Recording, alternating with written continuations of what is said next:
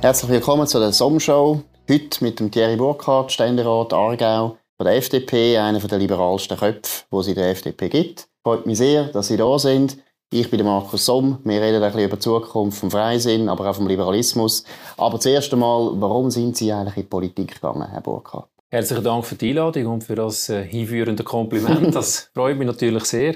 Ich habe mich äh, schon als kleiner Bub eigentlich für Politik interessiert, mitbekommen durch äh, die Schule, durch den Medienkonsum und bin dann aber das erste Mal wirklich aktiv geworden 1989, wo es darum ist, um die Armeeabschaffungsinitiative. 26. November 1989 bin ich mit äh, Schulkameraden, haben wir ähm, Flyer selber gemacht, sind die mit dem Sackgeld in der örtlichen Drogerie kopieren und haben die verteilt. Äh, dort bin ich gerade mal 14 gewesen. Also das Engagement ist schon lange da, das Interesse ist noch länger da. Und ich bin dann, äh, ja, mit 5, 26 bin ich in grosser Rat gewählt worden auf dem Kanton Aargau. Also relativ früh. Also ich finde das noch speziell. Also Sie haben es erwähnt, Armeeabschaffung bin ich auf der anderen Seite gestanden. Wir sind auch Flyer verteilen, aber für die Abschaffung von der Armee bin ich ein bisschen älter gewesen dann. Aber wieso sind Sie schon immer bürgerlich gewesen? Ich meine, das ist noch, ich meine, in der Schule, das wissen Sie auch, sehr, sehr viele Junge sind eher links und äh, wollen ein bisschen rebellieren. Was ist bei Ihnen los? Sind Sie so ein Brave gewesen, oder was ist los? Das würden meine Lehrerinnen und Lehrer wahrscheinlich bestreiten, dass ich immer ein Braver war. Ich habe immer sehr gerne diskutiert, habe mich sehr gerne eingebracht in die Debatten, die wir auch in der Schule teilweise geführt haben. Dort hat es durchaus auch schon Bürgerliche gegeben. Ich war also nicht ganz der Einzige. Mhm. Aber ich glaube, es hat schon auch damit zu tun, dass man eine gewisse Prägung von daheim mitbekommen Nicht im Sinne vom politischen Denken, sondern äh, ich bin aufgewachsen mit einer alleinerziehenden Mutter und einer Schwester. Und dort hat es halt früher schon geheißen, selber Verantwortung tragen, selber seinen Tagesablauf mindestens mitgestalten. Und ich denke, so die grundsätzliche Lebensweise hat man mitbekommen und mhm. die nimmt man wahrscheinlich auch mit ins politische Denken. Also ihre Mutter war Lehrerin für Kleinklassen in Obersickertal, eine Gegend, die ich sehr gut kenne. Ich habe dort auch einen Teil von meiner Kindheit äh, verbracht. Ihre Mutter, ich meine eben, alleinerziehende Mutter, das ist eigentlich noch, das ist hart, oder? Das ist eine riesige Leistung. Ist das etwas gewesen, was Sie auch geprägt hat? Haben Sie jetzt da irgendwo wie soll ich sagen, spezielle soziale Adern wegen dem bekommen? Oder wie würden Sie das beschreiben? Was ich sicher mitbekommen habe, und ich bin auch sehr dankbar, dass äh, meine Mutter sich natürlich sehr hat müssen bemühen musste. Es war äh, damals vielleicht noch ein bisschen schwieriger gewesen, als das heute ist für jemanden, der alleinerziehend ist. Äh, hat aber 100% nebenzu geschafft, müssen äh, nebenzu arbeiten. Und äh, das hat mich schon in dem Sinn prägt, dass mir imponiert hat, dass man das Leben halt selber in die Hand nimmt ähm, dass man das Beste daraus macht. Und ich darf im Nachhinein sagen, mir hat es auch nichts gefehlt. Mhm. Ich habe eine wunderbare Kindheit erlebt. Also Sie sind in der Kinderkrippe und nachher hat Nicht Kinderkrippe, nein. Wie, das ist das gegangen? Wie, wie hat man das da gemacht? Wie sind Sie betreut? Also eben, es hat, einerseits hat es noch äh, meine Großmutter gegeben, mhm. die sich äh, sehr auch um uns gekümmert hat, das, das muss ich sagen, äh, wo das wunderbar auch gemacht hat. Und, äh, aber wo man dann ein bisschen älter geworden ist, eben hat es schnell dann einmal geheißen, selber mhm. etwas machen, selber organisieren. Mhm. Äh, auch mal selber daheim Zeit verbringen. Die Aufzüge schon machen, wenn die Mutter heimkommt. Ich habe das nicht immer eingehalten, aber äh, mindestens mhm. das die Auflage. aber in der Schule, jetzt, wenn Sie sagen, eben, Sie sind äh, dort schon klar bürgerlich gewesen, ist das eigentlich dort eine Minderheitsposition unter den Schülern und unter den Lehrern? Oder Sie sind zehn Jahre jünger als ich. Wie war das damals in der Schule? Sind dort auch schon alle links gewesen, oder wie ist das Also in der Zeit von der Bezirksschule, wie das im Aargau heisst, mhm. das ist äh, wie das Progimi, in anderen Kantonen, also mit, ich sage es 13, 14, mhm. wo 15, wo wir die Diskussionen wirklich geführt haben in der Schule über Tagesaktualitäten, dort würde ich sagen, hat es von denen, die wirklich äh, mitgedacht haben, mitdiskutiert haben, hat es etwa halb halb gegeben. Mhm. Nachher äh, im Gimmi, in der Gimmi-Zeit, da bin ich sicher klar in der Unterzahl gewesen. Mhm. Äh, das hat aber für mein politisches Denken nichts ausgemacht. Im Gegenteil, wir haben damit teilweise äh, stundenlang, nächtelang äh, im Internat dann auch über Marxismus und mhm. Leninismus und Sozialismus und eben Liberalismus diskutiert. Und so schärft es ja natürlich dann eher mhm. noch äh, das eigene Denken und die Überzeugung, dass Liberalismus die Staatsform ist, wo äh, den Menschen in diesem Land am meisten bringt. Davon bin ich nach wie vor überzeugt. Mhm. Stärker denn je. Mhm. Sie haben vorhin gesagt, Internat. Wo sind Sie ins Gimmi gegangen? Ich bin ins äh, Gimmi Immersee gegangen, ah, das ist Kanton Schweiz, ja, äh, okay. wo ja. mittlerweile ein paar sind, wo mhm. wir Namen vielleicht schon gehört haben. Mhm. Äh, Carlo Schmid, Ständerat, langjähriger Kanton Appenzell Innerrhoden, äh, Bundesrätin Simonetta Sommaruga, beide natürlich vor meiner Zeit. Während meiner Zeit ist noch die FDP-Parteipräsidentin Petra Gössi hm. auch noch in die Schule gegangen. Und der Mitarbeiter Dominik Feusi ist genau. etwa zwei Jahre oben am Meer. immer sie hat einen fantastischen Ruf im Nebelspalter. das ist klar. Aber es ist noch interessant. Das ist, äh, ich würde jetzt sagen, von der Lehrer äh, her eher natürlich links angesiedelt. Ja, ja. Äh, und äh, trotzdem hat es äh, doch einige liberal denkende oder bürgerlich denkende Leute mindestens geben, die Aber es ist schon interessant, wenn ich jetzt einfach, eben, ich glaube, sie sind zehn Jahre jünger als ich, oder? Bei uns, ich bin Kantonsschule Baden. Und dort sind eigentlich, muss ich sagen, die meisten Lehrer sind bürgerlich gewesen. Und die meisten Lehrer sind noch oberst gewesen. Im Militär und, und, und entweder Freisinnig oder CVP. Und die jungen Lehrer hat man dann langsam gemerkt, die sind dann eher linke gewesen. Aber ich bin eben wirklich noch in ein bürgerliches Gymnasium gegangen, im Prinzip. Das ist schon ein grosser Unterschied wo sich das geändert hat? Ja, ich, ich würde sagen, also äh, vielleicht äh, etwas, wo der Freisinn in den letzten Jahrzehnten äh, wirklich verloren hat und vernachlässigt hat vielleicht auch, ist, dass man äh, gerade auch, wie soll ich sagen, Kaderleute aus der Verwaltung oder eben aus der Bildung, äh, dass man die eigentlich verloren hat. Mhm. Äh, es gibt immer noch, aber äh, nicht mehr so viel wie früher. Das ist äh, eigentlich sehr schade. Das hat vielleicht damit zu tun, dass einige unter Liberalismus verstanden haben, äh, privat gut und öffentlich mhm. schlecht und dann entsprechend auch die öffentliche Verwaltung schlecht gemacht hat. Und das ist eigentlich meines Erachtens nicht der wahre Liberalismus. Der Liberalismus, der ist natürlich, weil er möglichst viel Freiheit für Bürgerinnen und Bürger, durch das möglichst wenig Staat, aber das, was der Staat macht, soll er richtig und gut machen. Da bin ich an sich ähnlicher Meinung, aber ich glaube, die Selbstkritik, die Sie jetzt da geübt haben an der FDP, die finde ich nicht ganz richtig. Ich glaube, die Lehrer sind links geworden, weil zuerst die Universitäten links geworden sind und nachher sind die Lehrer eigentlich von den Universitäten gekommen, weil ich weiß nicht, ob ein Lehrer sich jetzt beeindrucken lassen hat von dem, dass jetzt äh, die FDP ab und zu gesagt hat, der Staat ist zu gross. Bin nicht so sicher. Es gibt natürlich immer viele Gründe und mehrere Gründe. Das ist klar auch in dem Fall. Aber wir haben äh, zu wenig gemacht, um diese mhm. äh, Berufsgruppen auch zu pflegen und bei uns in der Partei auch ja, zu halten. Das, das würde ich auch sagen. Vor allem ist interessant, ich habe äh, eine Umfrage mal, die habe ich auch zitiert in einem Buch von mir, irgendwie 1970 haben sie eine Umfrage gemacht unter allen Oberstufenlehrern in der Schweiz. Und das ist wahnsinnig. Da sind also etwa drei Viertel sind freisinnig gewesen drei Viertel. Also der, das ist völlig richtig, was Sie sagen. In den, sagen wir jetzt reformierten Kantonen natürlich vor allem, aber zum grossen Teil auch den katholischen Kantonen.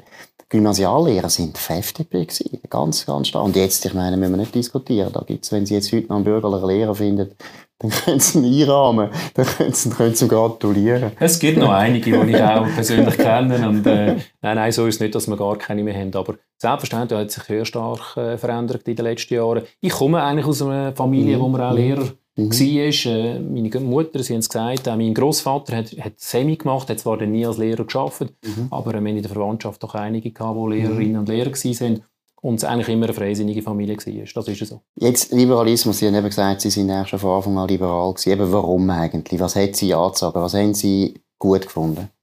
Mich hat am Liberalismus immer begeistert, dass es ein Staatsverständnis oder ein Gesellschaftsverständnis ist, das auf der Freiheit des einzelnen Bürger und Bürgerinnen eigentlich beruht. Mhm. Dass man sagt, zuerst ist mal Gestaltungskraft da von den Bürgerinnen und Bürgern. Zuerst sollen sie ihr Leben selber gestalten, mhm. nach ihrem eigenen Gusto unabhängig von Religion und Herkunft und äh, sozialer Schicht soll man können sein Leben selber einrichten äh, und nur dort, wo es darum geht, die Gesamtgesellschaft dann auch noch ein bisschen müssen, äh, so sortieren, dass man einander in den Fuß steht. Dort hat dann eben der Staat eine Rolle.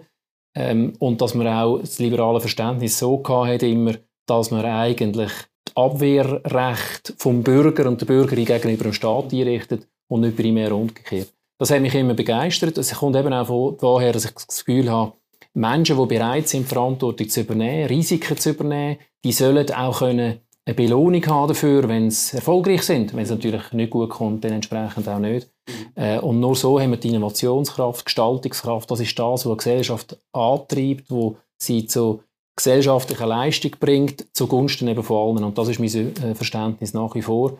Ähm, mittlerweile ist das ein bisschen verpönt in vielen Bereichen in unserem Leben. Man hat es umgedreht. Man glaubt immer sofort nur daran, dass die öffentliche Hand Probleme lösen kann. Meistens ist es aber die Ursache der Probleme und nicht die Lösung.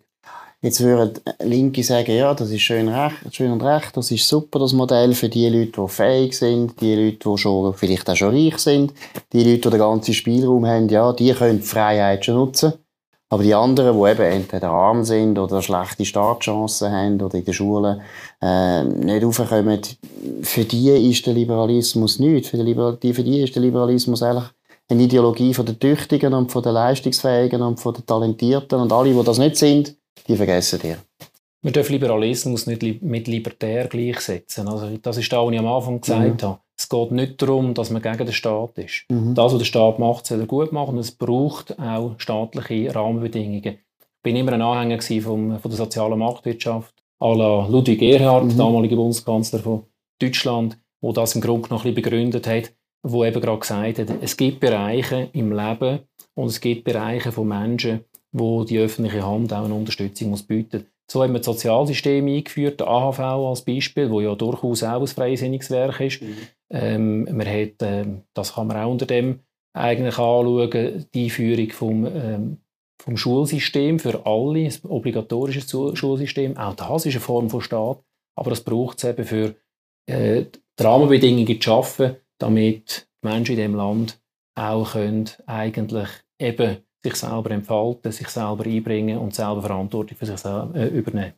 Wieso hat jetzt äh, eine FDP Mühe, auf eine Art, das den Leuten irgendwie zu vermitteln als etwas, was modern ist, oder? Das ist ein bisschen, ich sage jetzt das grundsätzlich für die Bürgerlichen, nicht nur für die FDP, oder? Dass die Bürgerlichen ein bisschen schon das Image haben, ja, vielleicht haben sie recht, aber, aber äh, es ist halt schon ein bisschen langweilig, was die verzapfen, oder? Das ist so ein bisschen viele Kielstumpen und so. Es ist eben das Hinterwäldlerische, ist ein bisschen das Image der Bürgerlichen. Woran liegt das? Was machen die Bürgerlichen falsch? Also einerseits äh, gibt es natürlich Rahmenbedingungen und äh, dann auch noch selbstverschuldete mhm. ähm, Elemente. Aber äh, vielleicht zuerst zu den Rahmenbedingungen. Ich stelle schon drei Punkte fest, die man kann sehen momentan in der Politlandschaft ja, auf, am Aufschwingen sind. Das ist einerseits äh, Populismus, es ist andererseits aber auch der Etatismus, also der Glauben an die öffentliche Hand. Wir kommen sicher nachher noch ein bisschen genauer drauf. Und das Dritte ist auch die übertriebene Political Correctness. Mhm. Und das sind wahrscheinlich genau drei Tendenzen, die in, einer, in der FDP, in der Freisinnigen Partei, in einer liberalen, äh, wo ja liberale Partei, wo das Land ja mitprägt und mhm. mit aufgebaut hat, eigentlich zuwidergeht. Wir machen keine populistische Politik. Vielleicht mhm. müssten wir, und das ist unser Versagen, da und dort eben pointierter auftreten. Mhm. Ähm, wir sind natürlich das Gegenteil von Etatismus. Wir glauben daran, dass der Mensch, unsere Bürgerinnen und Bürger, selber mehr können leisten können, als wenn überall eigentlich staatliche Regulierung, Bürokratie äh, um ist. Und äh, vor allem halten wir nichts von dieser übertriebenen Political Correctness, wo ja eigentlich nichts anderes ist, als äh, mit dem Moralfinger zu politisieren das geht teilweise so weit, dass in den Städten, wo teilweise sehr links äh, geworden sind mittlerweile, äh, nach moralischen Kriterien geurteilt wird bei äh, Gesetzesverstößen an äh, Demonstrationen und nicht mehr nach rechtsstaatlichen Überlegungen. Äh, und das ist schon etwas, wo muss uns Sorgen machen in unserer Gesellschaft. Ich bin überzeugt, mittelfristig tut das auch die Kohäsion innerhalb von unserem Land stören. Stadt-Land, wo völlig unterschiedliche teilweise Auffassungen haben von unseren gesellschaftlichen Ordnung, äh, aber auch äh, zwischen anderen Gesellschaftsschichten innerhalb von einer Stadt. Da fühlen sich doch Gruppierungen äh, benachteiligt, wenn sie anders beurteilt werden mhm. äh, ähm, als andere. Und da müssen wir sehr aufpassen. Und ich glaube, da können der, der Liberale, da könnte die FDP klar auch äh, ein Zeichen setzen, stärker auftreten und einstehen für die Grundprinzipien, die wir eigentlich auch eingeführt haben in diesem Land. Aber muss ich natürlich dann auch ein bisschen, wie soll ich sagen, die Schlacht werfen. Oder? Jetzt meine Political Correctness finde ich jetzt etwas, wo ich äh, ein ganz äh, ein extremes Thema finde, wo die Bürgerlichen eigentlich relativ wenig machen. Oder? Da finde ich fast noch in den Medien gibt es noch fast noch mehr Kritik als von den Parteien. Ich kann nur mich erinnern, in der Stadt Zürich haben sie ja plötzlich den Alfred Escher als äh, angeblicher Sklavenhalter denunziert und äh, entlarvt und dann haben auch, glaube die User sind das gewesen, haben Escher Weisplatz das Schild abgeschraubt, was lächerlich ist, weil Escher Weiss hat eben nichts mit dem Alfred Escher zu tun. Aber der Geschichtsunterricht in unseren Schulen ist halt auch nicht mehr so gut. Aber warum tun die Bürgerlichen sich nicht mehr wehren? Also eben, gerade beim Alfred Escher finde ich eigentlich, hätte es da müssen die FDP, ja, die FDP Schweiz sogar sagen, hey, das ist einer von unseren grössten Politiker, die wir je gehabt haben. Grosse Verdienste um das Land geht es eigentlich noch. Es hat natürlich damit zu tun, dass sich Politkultur in unserem Land gewandelt hat. Wir sind äh, eigentlich die klassische, traditionelle Politkultur gewöhnt. Man tut sachlich diskutieren, man tut an die, die, an die Stärke des Argument glauben. Äh, und das jetzt doch populistische, auch von, vor allem auch von linker Seite, das haben sie natürlich auch von rechter Seite gekannt, aber eben auch insbesondere von linker Seite, das äh, führt uns schon in eine Situation, wo wir ein bisschen nicht so gut schlagen können, mhm. weil wir nicht so recht wissen, ja, sollen wir uns jetzt weiterhin mit Sachen ein Argument wehren mhm. oder sollen wir auch auf die Populismus-Schiene gehen? Ich glaube, das eine wie das andere ist nicht der zielführende Weg. Wir müssen äh, unsere Argumente äh, schon so würzen, dass wir können, äh, in dem kleinen neuen Stil in unserem Land auch bestehen ohne dass wir äh, das Gleiche machen wie die anderen. Aber natürlich das Framing, wenn ich es neu Deutsch sagen ist schon etwas, das enorm zugenommen hat. Äh, ich will ein Beispiel nennen. Ich bin äh, ja, 14 Jahre lang bin ich äh, für den TCS engagiert gewesen. Mhm. TCS vertritt 1,5 Millionen äh, mobile Menschen in dem Land äh, aber nicht die Autoindustrie, sondern die, die das nutzen, die Mobilität, äh, unter anderem auch das Auto. Ähm, aber ich bin immer in der Zeitung als Autolobbyist bezeichnet worden, obwohl ich mich ja gar nicht für die Autoindustrie in dem Sinne eingesetzt habe. Aber so ist man sofort in der Ecke, oder? Man ist natürlich, wenn man wie ich ja, wo äh, ablehnend bin gegenüber dem aktuell auf dem Tisch liegenden Rahmenabkommen, bin ich natürlich sofort ein Abschotter, obwohl ich sehr für Freihandel bin, obwohl ich auch gegen Begrenzungsinitiativen bin und so weiter. Aber so wird man geframed. Und das wird sehr unterstützt, da muss ich sagen, von vielen Journalistinnen und Journalisten in unserem Land. Und äh, darum bin ich natürlich froh, dass es ein bürgerliches Blatt gibt, jetzt wieder Nebelspalt. Aber ich glaube auch, eben, was ich ja, den Bürgerlichen immer wieder würde empfehlen ist einfach, wir sind ein bisschen zu wenig äh, auf dem Bauch. Oder? Also meine, wir sind im Kopf noch gut. Oder? Also ich, ich schilder das immer ein bisschen so. Der Bürgerliche kommt mit den Excel-Tabellen und zeigt irgendwie, das ist die Steuerquote, Luxemburg, Schweiz und so weiter. Und wenn das aufgeht, ist nicht gut für uns und so weiter, passt auf. Und die Leute schauen das an und denken, oh nein, Matti und Hausaufgaben und so weiter. Und dann kommt der Linke und sagt, hey, die Welt geht unter willst helfen, sie zu retten. Und dann bist du natürlich auf der linken Seite und ich glaube, das ist schon etwas, was ich, was ich wirklich stark finde, jetzt vor allem natürlich bei der bürgerlichen Mitte. Bei der SVP nicht, aber bei der FDP und bei der CVP ist das eindeutig. Man hat unglaublich stark auf den Kopf gesetzt, oder? Man hat gute Argumente gehabt und hat da gute Papiere ausgearbeitet und so weiter.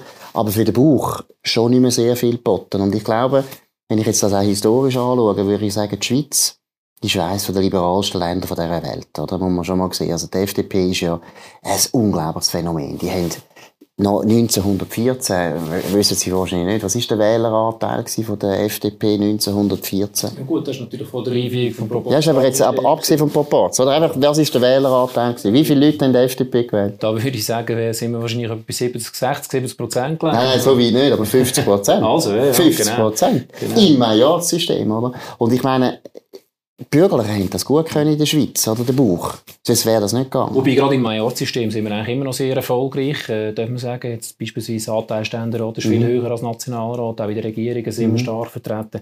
In der Kantonsparlament sind wir äh, knapp immer noch das Nummer eins in der Schweiz, aber äh, es ist so, wir, wir verlieren. Äh, Gibt es überhaupt nicht wegzudiskutieren. Äh, allerdings muss man ehrlicherweise sagen, die FDP hat es so auch nie gegeben. Mhm. Ähm, unter einem freisinnigen Dach äh, in der Zeit der Gründung des Bundesstaats 1848 hat es eigentlich drei Hauptströmungen gegeben. Demokraten, die Radikalen, die äh, Liberalen. Und die sind teilweise in gewissen staatspolitischen fundamentalen Fragen wie Föderalismus oder direkte Demokratie total unterschiedlichen Auffassung gewesen. Also es hätte den Freisinn nicht gegeben. Das ist auch so lange nicht so das Problem gewesen, als dass die Wahrnehmung, äh, gerade von den Medien, aber auch von den Leuten durch das, eher kantonal war mhm. und durch das eigentlich die kantonale FDP wahrgenommen hat. Äh, und eigentlich seit so der nationalen Mediatisierung, äh, von der stärkeren Bedeutung von der nationalen Politik, auch in der Wahrnehmung, ich sage jetzt 70er, 80er Jahre, dort hat natürlich die Problemstellung für die FDP sehr stark angefangen, mit sehr grossen Unterschied. Äh, wir sind dann ja auch äh, mit, ja, ich würde sagen, in den 90er Jahren dann auch um rechten Flügel dann unter Druck geraten von der SVP und dann äh, Mitte Nuller und 10er Jahre auch unter Druck geraten am linken Flügel von der Grünliberalen. Und das hat das Ganze natürlich entsprechend schwierig gemacht. Das heißt, als FDP, glaube ich, müssen wir klar auf unsere Positionen klare äh, Politik machen, nach einem liberalen Kompass ausgerichtet. Aber es gibt dann auch Themen, da müssen wir in unserer Volkspartei, wo wir ja Sinn und den Anspruch haben, wo von Genf bis Romanshorn geht, äh, vom Kanton Aargau bis ins Tessin, es gibt auch Themen, da gibt es halt unterschiedliche Meinungen und die muss man, die Diskussion muss man innerparteilich auch zulassen. zulassen. Ich glaube, gerade Rahmenabkommen ist so ein Thema, Europapolitik allgemein. Ich glaube, da gibt es einfach Unterschiede, wo man in unserer Partei äh, gewisse Strömungen muss zulassen Wie stark ist die FDP gespalten, was Rahmenabkommen betrifft? Was würden Sie da sagen? Sind jetzt Sie mit Ihrer Position in einer krassen Minderheit oder ist es 50-50 oder wie würden Sie das beschreiben? Ja, das bin, bin, ich natürlich im spekulativen Bereich. Also in der Fraktion bin ich in der Minderheit, das äh, bin ich der Einzige, aber bin ich in der Minderheit, das muss ich klar festhalten. Ich basiere auf einem Beschluss von, von der Delegiertenversammlung, äh, meine Position aus dem Jahr 2018. Wie sie der Basis ist, kann man nur spekulieren. Ich habe aufgrund von meinem äh, deutlichen Positionsbezug vor ein paar Wochen sehr viele Zuschriften auch von Freisinnigen bekommen. Das zeigt mir, in der Basis gibt es äh, auch eine starke Gruppierung, die skeptisch ist, eben nicht gegenüber der EU grundsätzlich, äh, sondern gegenüber dieser Form von Vertrag. Wenn wir jetzt noch zurückgehen, eben so ein bisschen historisch und sagen, ja, 1990 ist die FDP unbestritten eine der stärksten Kräfte in diesem Land. Gerade nach dem Kalten Krieg, etwa so wahrscheinlich, glaube ich, 22 Prozent oder 21, ich weiß jetzt nicht mehr ganz genau. Heute diskutieren gewisse Leute, äh, ob zu Recht oder zu Unrecht, ob der zweite Sitz wackelt von der FDP. Was ist passiert in diesen 30 Jahren, dass eine Partei, die doch sehr lange das Land so stark können, dominieren eigentlich fast, jetzt eben muss um den zweiten Sitz wackeln, wenn Sie äh, bangen, wenn Sie würden sagen, was sind da die wichtigen grossen Ursachen, was würden Sie da sagen? Also eine grosse Ursache ist natürlich schon 1995 der damalige Beschluss von der Delegiertenversammlung war, dass wir der EU beitreten. Den hat man nachher korrigiert wieder, aber das hat doch lange gebraucht, dass man äh, quasi aus dem Image auch wieder rausgekommen ist. Mhm. Ähm, ich glaube, gerade in grundsätzlichen Fragen in gewissen ist man sich dann eben lange auch uneins gewesen. Durch das hat sich unser Profil dann auch entsprechend vermischt. Das ist aber dann äh, gerade unter dem äh, ähm, Fulvio Belli eigentlich hat man wieder versucht, eine klare strategische Positionierung einzunehmen, wo dann natürlich der Philipp Müller mit seiner bodenständigen, sympathischen Art dann auch weiter umgesetzt hat. Äh, natürlich unter Mithilfe von anderen. Und ich glaube, das hat dann auch gezeigt, wenn wir uns rechts von der Mitte, klar liberal, äh, auf, basierend auf, unseren, auf einem liberalen Kompass auch positionieren, dann äh, äh, haben wir Erfolg. Das ist meine Überzeugung. Und diesen Schritt oder diesen Weg müssten wir eigentlich wieder weitergehen. Ich glaube, es ist auch ein bisschen, was ich noch ein Fehler dunkel war, dass man so wie, haben wir ein eine Elitepartei geworden, oder? Man hat sehr stark dann die Interessen der Exportindustrie beachtet und das ist immer wichtig für die FDP, ohne Frage, aber die FDP hat halt immer auch Gewerbler gehabt, immer auch Bauern gehabt, immer auch äh, Binnenwirtschaft. Und ich glaube, beim EWR ist das wirklich, glaube ich, auch ein fundamentaler Fehler gewesen, dass man das Gefühl hatte, komm, wir müssen nur auf eine Position gehen. Was ich nie verstanden habe, ist, warum die FDP und ich kenne die Leute alle und die kennen sie auch, die alte Garde. Uli Bremi und Spelti und Stucki und so weiter. Boni, das sind alles auch Skeptiker gewesen, was die EWR betrifft. Oder? Die sind auch nicht sicher gewesen, ist das eine gute Idee. Und was ich nicht verstehe, ist, warum die FDP nicht ähnlich wie die britischen Konservativen gesagt hat, hey, und jetzt auch beim Rahmenabkommen machen sie wieder ein bisschen den Fehler. Ich finde, warum, das muss man halt aushalten, dass in so einer fundamentalen Frage, wo sehr schwer ist zu sagen, was ist jetzt die liberale Lösung, ist jetzt die liberale Lösung in EWR gewesen, oder ist die liberale Lösung außerhalb zu bleiben? Könnten wir jetzt auch zwei Stunden darüber diskutieren. Dass man in so einer Frage, was eben nicht so klar ist, einfach nicht sagt, hey, wir sind halt gespalten. Und die Konservativen in England, die haben zwar wahnsinnig gelitten unter dem, ich will das nicht beschönigen, oder? Die, haben, die Partei ist auch fast kaputt gegangen. Aber immerhin haben sie immer beide Flügel gehabt. Und jetzt würde ich sagen, ist eine Stärke gewesen, oder? Mit dem Brexit und so weiter. Sie sind dann nachher von einem Farage nicht aufgerieben worden oder nicht äh, so bedrängt worden, wie eben die SVP teilweise nachher die FDP hätte können bedrängen. Ich verstehe das nicht, warum die FDP da nicht immer sagt, komm, wir, we, we agree to disagree in dieser wichtigen Frage. Dass sie immer wollen, so eine, eine Linie durchsetzen. Das verstehe ich nicht. Also grundsätzlich braucht die Partei natürlich schon ähm, eine Positionierung, die klar ist für die Wählerinnen und Wähler, damit sie wissen, was kaufen sie, wenn sie sie wählen. Was kommen sie über? Ähm, aber es gibt tatsächlich Fragen, da ist es nicht möglich. Mhm. Und ich glaube, dort muss man es dann eigentlich künstlich machen. Und äh, gerade die Frage von der Integration äh, bei Europa, das ist etwas, wo wir eben seit vielen Jahren eigentlich verschiedene Auffassungen haben. Und ich glaube, da würde es auch nicht schaden, würde es zu, sogar gut sein, wenn man zulassen, die Diskussion. Es gibt dann aber auch viele, äh, viele Positionen, dort müssen wir dann schon klar sein. Mhm. Äh, und äh, ich kann es nur noch mal sagen, oder? wir müssen schon, glaube und das ist auch wichtig, äh, das haben wir vielleicht auch ein bisschen verloren, wir müssen nachher Wert positionieren. Unsere Grundlage sind die Werte, die liberalen Werte. Mhm.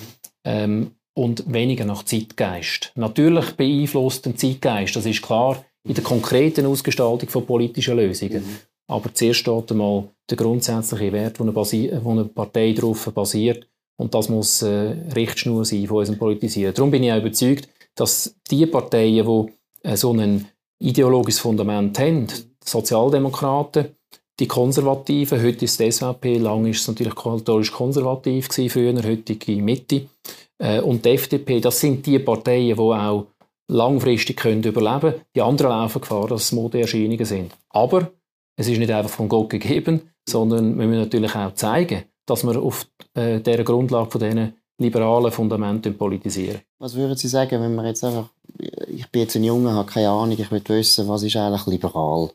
Warum soll ich liberal gut finden?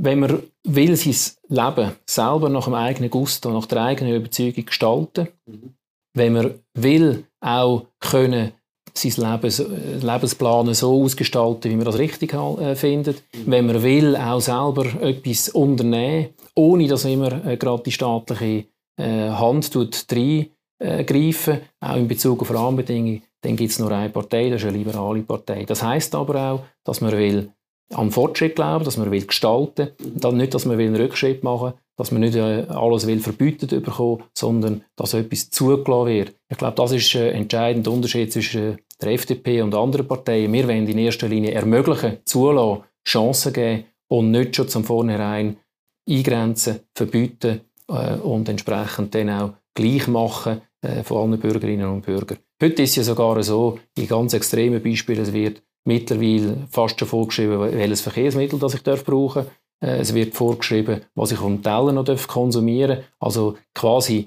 wo der Staat überall reinredet und reingreift, äh, hat schon ein Ausmaß äh, übernommen. Gerade insbesondere in Städten, wo einem Angst und Bang werden und wo zeigt, liberale Lösungen sind so nötig wie nie zuvor. Jetzt, wenn man Corona-Politik anschaut, hätte jetzt da die FDP nicht mehr müssen ich meine, ich habe alles Verständnis, dass wir da eine Ausnahmesituation haben und gewisse Massnahmen sind nötig sind, das ist alles klar, aber müsste jetzt wieder die FDP auch stärker irgendwo sagen, die Privatwirtschaft braucht wieder die Freiheiten, die Bürger wollen auch wieder mehr Freiheiten, tun mehr impfen, tun das Impfen beschleunigen, machen dort Druck, wie, wie beurteilen Sie da Ihre Partei? Gut, das machen wir ja grundsätzlich auch. Also wir äh, legen grossen Wert darauf, auf äh, Testen, Impfen, ähm, da haben wir seit vielen Monaten, wo wir das schon predigen. Und man muss auch sagen, in Bezug auf die Impfstoffbeschaffung erleben wir wirklich also ein Debakel in diesem Land. Und das ist ein äh, Versagen äh, von den Behörden und nicht ein Versagen von der Privatwirtschaft. Im Gegenteil, man muss ja mal sehen, in welcher Zeit dass, mhm. äh, die Privatwirtschaft äh, Impfstoff für etwas haben können produzieren konnte, das man vor allzu langer Zeit gar noch nicht kennt hat. Das ist äh, ein Erfolg, ein riesiger Erfolg. Aber die Beschaffung ist ein äh, veritables Desaster und ich bin überzeugt, da wird das Parlament dann einmal noch ein bisschen genauer müssen hinschauen mhm. Sechs zum Beispiel mit der Geschäftsprüfungskommission. Oder mit der PUC, oder? Ich finde das, irgendwo... Ob es so, das braucht, werden wir müssen sehen. Ich bin nicht einer, der vorsorglich nach PUCs schreien äh, Wenn es absolut notwendig ist, dann ist sicher das auch eine Möglichkeit. Aber zuerst schauen wir mal, ob man mit der Geschäftsprüfungskommission die Arbeit entsprechend kann machen kann. Ich meine, nach dem Krieg war immer so, gewesen, da gibt es einen grossen Bericht, oder, den der General hat müssen machen Das wollen wir jetzt da nicht, dass der Alain Berset einen Bericht macht. Aber ich finde schon, da muss man mal Bilanz ziehen. Und ich würde auch mal genau wissen, was ist jetzt gut gelaufen und was ist schief gelaufen. Und eben, ich sehe es auch so, ich finde, das ist ein unglaubliches Staatsversagen, das da gelaufen ist. Oder? Ich meine, der Staat ist nicht in der Lage gewesen, Impfdosen in rechter Zeit anzubringen. Wir sind teilweise schlechter unterwegs als Mallorca. Ich meine, das ist ja zum Lachen. Das ist einfach zum Lachen. Und da möchte ich genau wissen, warum. Und eben, ein Staat, der Gott verdeckelt zweimal, wie haben Sie mir vorher gesagt, zweimal so teuer ist wie 1990, sollte dann doppelt so gut sein. Und das ist er einfach nicht. Also es ist ja nicht, äh, eben gar nicht zum Lachen. Es ist nämlich so, dass äh, natürlich jeden Tag, wo Impfstoff fehlt oder die entsprechende Menge fehlt, beziehungsweise wo nicht äh, viel von der Bevölkerung können können geimpft werden, kostet gewaltig Geld in unserem Land. Mhm. Und da muss man einfach sagen, mit all dem, was wir jetzt gemacht haben, mehr können wir nicht mehr finanzieren. Mhm. Mehr, mehr geht praktisch nicht mehr. Mhm. Wir haben jetzt äh, ein gewaltiges äh, Ausgabenwachstum natürlich aufgrund von dieser Krise. Ich finde das natürlich grundsätzlich gerechtfertigt. Man kann nicht die, die äh, jetzt leiden unter dieser Situation, äh, das Gewerbe vor allem, KMUs, aber mittlerweile auch größere Unternehmungen einfach ihrem Schicksal überlassen. Da braucht es Unterstützung vom Staat in dieser Krisensituation. Aber wir können das so nicht mehr lang leisten. Das heißt, wir müssen möglichst schnell jetzt die Situation in den Griff bekommen. Und das heißt Impfstoff. Mhm. Gibt momentan nichts anderes. Mhm. Natürlich kann man auch noch mit einer guten Teststrategie etwas äh, ein bisschen verbessern, aber am Schluss geht es um, äh, dass man die Menschen in diesem Land impfen und ich meine, wenn man dann wieder hört, dass Swissmedic eben bei AstraZeneca ganz lang wartet und wieder so und dann muss die Studie aus Amerika noch kommen und beweisen und so weiter, muss man schon sagen, hey, machen da mal Druck. Herr Berse, machen da mal Druck. Swissmedic ist ja auch äh, immer, ist, er, ist er ja zuständig. Ich meine, ich finde das, find das unerträglich. Und da muss ich jetzt aber auch sagen, da finde ich jetzt aber alle Bürgerlichen irgendwo, Heimatsterne, wir haben eigentlich immer noch die Mehrheit. Ja gut, also wir, äh, es ist ja nicht so, dass das Parlament äh, bei der Bestellung von Impfstoffen äh, ja, da kann man schon mal am, am Schreibtisch sitzt. Oder? Das läuft natürlich anders. Das ist die Verantwortung von Behörden und äh, Bundesrat. In dem Fall vor allem von der Behörden. Äh, und da kann man nur im Nachhinein kann man, noch, äh, kann man im Grunde genommen noch beurteilen, ist es richtig gelaufen oder nicht. Und wir sehen, dass sehr viel falsch gelaufen ist. Aber es muss jetzt äh, eindeutig in einer Verbesserung zugeführt werden. Sonst haben wir ein langfristiges Problem in unserem Land, wenn wir auch vergleichen mit anderen Ländern, die da massiv schneller unterwegs sind. Ich finde übrigens, eben, Sie haben vorhin auch gesagt, Framing, oder? Also, zum Beispiel ist das Framing, eben, man muss da der Wirtschaft helfen, äh, muss sie unterstützen und so weiter. Und dann macht man sie eigentlich auch so armengenössig, oder? Dabei ist es ja eigentlich umgekehrt. Also wir sind uns ja da einig. Der Staat verbietet den Leuten zu arbeiten, verbietet Geschäfte aufzutun. Also im Prinzip ist es eine kalte Enteignung, die jetzt läuft. Und im Prinzip muss ich sagen, ja, also wenn der Staat schon tut enteignen, dann muss er auch entschädigen. Das ist nicht so, dass die Leute irgendwie eben plötzlich Hilfe, hilfsbedürftig geworden wären, weil sie jetzt irgendwie schlecht gewirtschaftet haben. Auch da ist es ein klassisches Beispiel vom Framing, oder? Wo nachher der Staat kann sagen, wir lassen euch nicht im Stich. Ja, der Staat hat ja das ganze Desaster angerichtet, indem dass er den Leuten sagt, die dürfen nicht mehr arbeiten. Bin ich völlig einverstanden. Äh, allerdings sind nicht nur die betroffen, die direkt behördlich geschlossen worden sind, sondern eben viele auch, wo mhm. Zulieferer oder nachgelagerte äh, Industrie auch ist, äh, das heißt, äh, ob man denen sagt, man hilft ihnen oder man unterstützt sie oder sie ihnen Anrecht darauf, spielt am Schluss keine Rolle. Ich äh, erlebe sehr viele Gewerblerinnen und Gewerbler, Unternehmungen, die wirklich am Abgrund stehen. und die brauchen jetzt entsprechend einfach die Unterstützung, die man jetzt im Parlament spricht. Denen ist es eigentlich egal, wie man dem sagt. Mhm. Aber ich glaube, der Liberale kann auch anerkennen, dass es Situationen gibt, wo der Staat natürlich eine Aufgabe hat im gesundheitspolitischen Bereich, aber natürlich dann entsprechend auch im wirtschaftspolitischen Bereich. Aber das darf nur von begrenzter Zeit sein. Mhm. Ähm, wir hätten das sicher auch anders können organisieren Man hätte können wahrscheinlich gewisse Einschränkungen ähm, nicht gerade über die ganze Fläche ziehen, sondern zum Beispiel äh, bei den wirklich betroffenen Menschen vielleicht hätte man das im, im Nachhinein gesehen dann auch besser können machen. Aber dass jetzt da natürlich aufgrund von dieser Situation äh, der Staat als Führungsinstrument von unserer Gesellschaft auch eine Rolle gespielt hat, das äh, finde ich auch als Liberaler durchaus nachvollziehbar. Ja, das finde ich sehr nachvollziehbar, aber deshalb bin ich auch, bin ich auch äh, ein bisschen empört, wie schlecht was er es gemacht hat. Ich finde, er hat es nicht gut gemacht. Aber. Wichtig ist, dass wir schnell wieder daraus rauskommen. Ja. Wie lange ist, geht das noch? gut, ich bin natürlich, ich, ich, bin kein Hellseher, oder wenn ich das wüsste, dann äh, wäre ich natürlich froh. Äh, aber ähm, wichtig ist, dass man einfach wirklich die, aufgrund von dem, dass man kann impfen, die Impfstoffe distribuieren zu der Bevölkerung bringen, dass man kann impfen, dass das möglichst schnell jetzt in einer Verbesserung kann zugeführt werden. Aber ich vermute, es geht noch durchaus noch einige Wochen oder ein paar Monate. Mhm. Äh, wenn ich einfach sehe, äh, eine grosse Aufgabe der nächsten Jahrzehnte wird dann einfach für unser Land sein, dass man den Schuldenberg, den man jetzt aufgebaut hat, wieder abbauen kann äh, so, dass äh, wir jetzt nicht einfach alles gezahlt haben mit der Kreditkarte von unseren nachfolgenden mhm. Generationen, sondern dass wir entsprechend auch halt entsprechend müssen die Verantwortung jetzt auch wahrnehmen. Da wird eine grosse Herausforderung, insbesondere wenn man sieht, äh, dass wir ohnehin schon ein gewaltiges Wachstum hatten in den letzten Jahren in Bezug auf Staatsausgaben. Äh, beispielsweise sind wir mittlerweile bei 177 Millionen Schweizer Franken vor Corona Sozialausgaben. Das heißt auch etwas konkret. Das heißt 20.800 Schweizer Franken pro Kopf in dem Land, wo man muss zahlen für Sozialausgaben. Jetzt kann man sagen, ja, ich will das, das ist gerechtfertigt, aber auf der anderen Seite muss man immer auch sehen, das schränkt ein, das schränkt die persönliche Freiheit ein, das schränkt aber auch den Gestaltungsraum für Politik der Zukunft ein.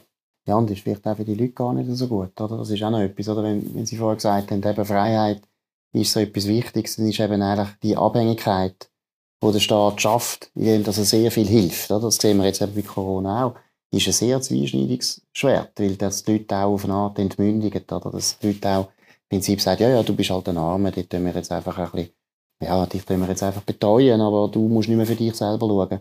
Ich finde, das ist eben auch für mich persönlich aus einem liberalen äh, Blickwinkel das grösste Problem an der Sozialhilfe. Ich habe gar nichts dagegen, dass man eben, wenn einer mal in Not kommt, muss man helfen, ist ja klar.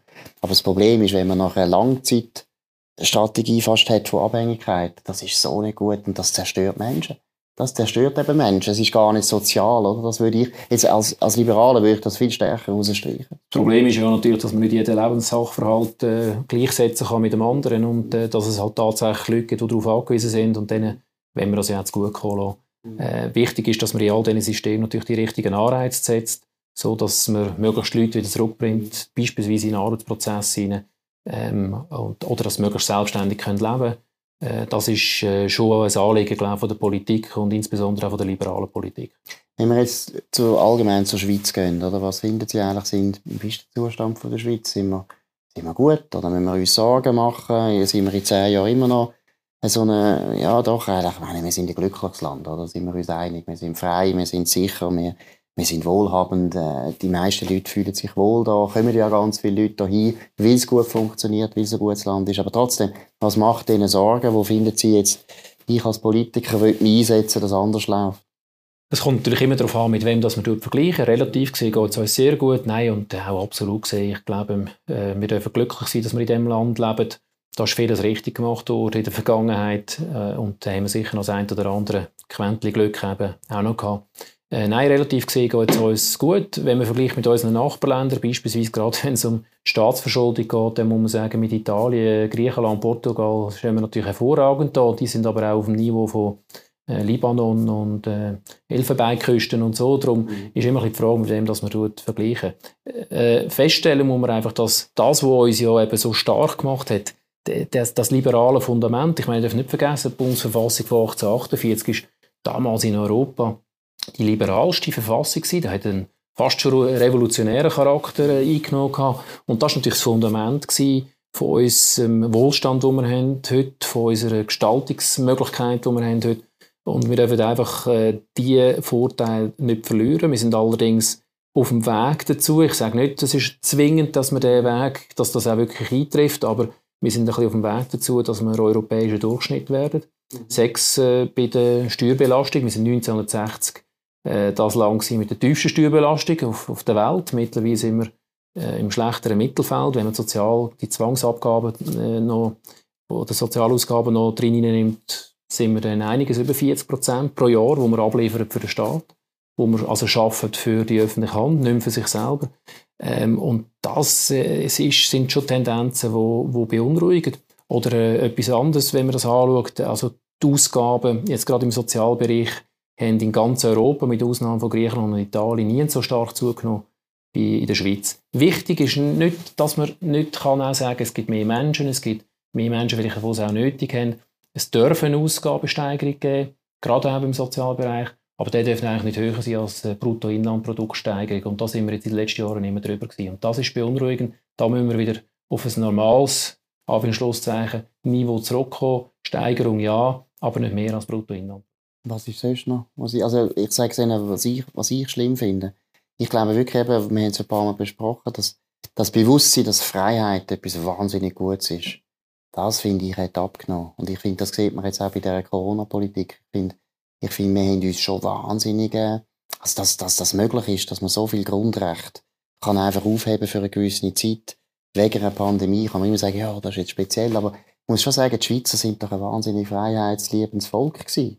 Und von dem merke ich jetzt nicht so wahnsinnig viel. Ich stelle fest, es gibt zwei Arten von Menschen in unserem Land. Es sind die, die sehr schnell äh, danach rufen, dass sie aber ungerecht behandelt sind und dass äh, darum eigentlich müssen Unterstützung haben Und es gibt aber auch sehr viel. Und ich glaube, das ist nach wie vor die Mehrheit, die ich erlebe, die mhm. sagen, doch, ich nehme mein Leben selber in die Hand, ich will das Risiko eingehen. Es gibt sehr viele Junge, die ein Start-up gründen wollen, die unternehmerisch tätig sein Das ist vielleicht nicht die Mehrheit, aber es ist doch eine rechte Menge, wo ich darf immer auch wieder in Kontakt sein mit ihnen. Also ich würde sehen, das Ganze nicht ganz so negativ. Aber es ist klar, je mehr, dass man natürlich in einen warmen Schoß von der, von, vom, äh, vom, vom Staat geleitet wird, desto weniger äh, hat man da Anreiz, um auch vielleicht selber etwas zu unternehmen, innovativ sein, das Risiko äh, in die Hand zu nehmen. Ähm, da müssen wir schon schauen, dass wir da die Innovationskraft von unserem Land nicht ab, abtöten. Das denke mir auch sehr wichtig. Umso wichtiger äh, ist es eben, dass wir als äh, Partei auch wieder klar für das stehen, für Menschen, die ihr Leben selber in die Hand nehmen, die gestalten wollen. Äh, das, für diese Leute sind wir Partei. Und ähm, wir sind, das, Sie haben es vorher angetönt, wir dürfen keine Klientelpartei sein für irgendeine Industrie oder für irgendein Unternehmen oder mehrere Unternehmen oder was auch immer. Wir sind die, die für die Rahmenbedingungen, wir sind die Lobbyisten der liberalen Rahmenbedingungen, so würde ich sagen. Und zwar die Rahmenbedingungen, nicht für eine bestimmte Branche, sondern für eine liberale Wirtschaftsordnung und dort müssen sich alle Branchen einigermaßen drin zurechtfinden. Und äh, so kann man auch als Land erfolgreich sein, da bin ich überzeugt davon. Ich will noch mehr, eben, ich will halt noch emotionaler sagen, oder? Das ist ein bisschen da vom Buch, oder? Ich bin eigentlich überzeugt, dass, eben, dass die Bürger haben das Buchproblem. Wir reden, wir reden, äh, wir reden vielleicht einmal zu intelligent. Oder zu abstrakt, oder? Eben, zum Beispiel Freiheit, finde ich, ist so etwas Emotionales. Und ich denke jetzt gerade mal, ich meine, wir haben eine wahnsinnige Zuwanderung in dem Land. Und die Zuwanderung haben wir auch, weil die Leute wissen, in der Schweiz ist es gut.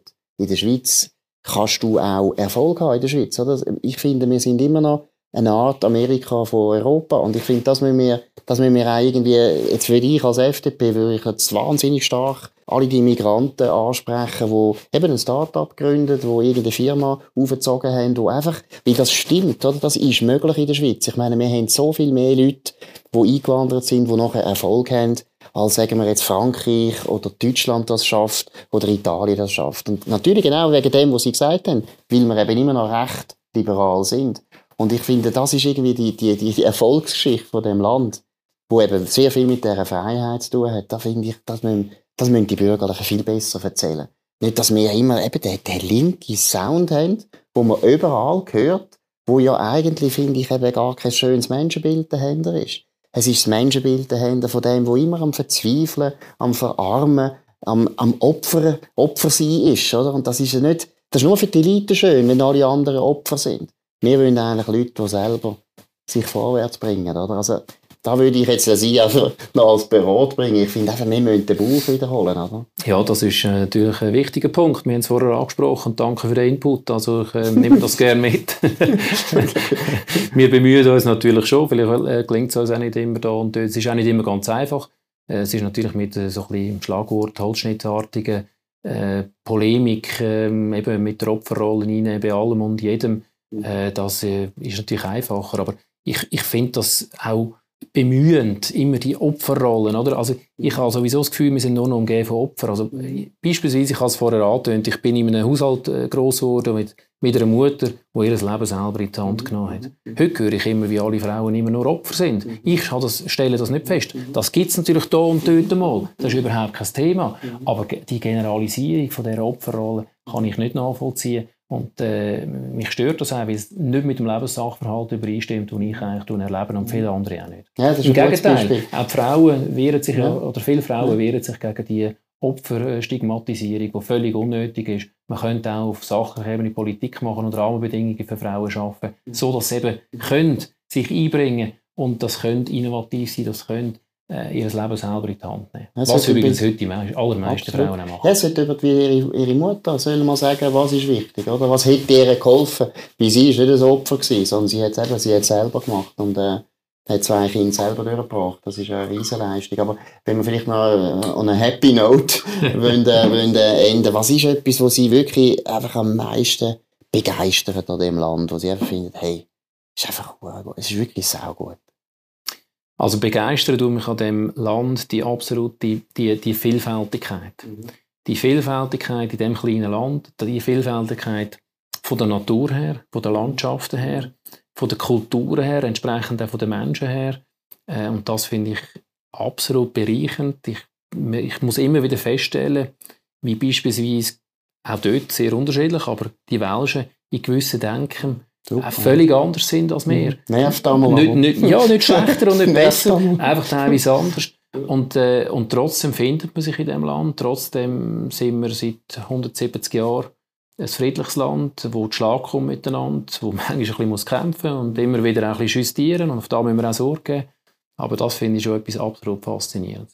Gut, danke vielmals für das Gespräch. Alles Gute und äh, viel Glück im Siegeszug von der FDP, wo man jetzt erwartet. das ist es von der Somschau. Danke vielmals für Ihre Aufmerksamkeit und bis zum nächsten Mal.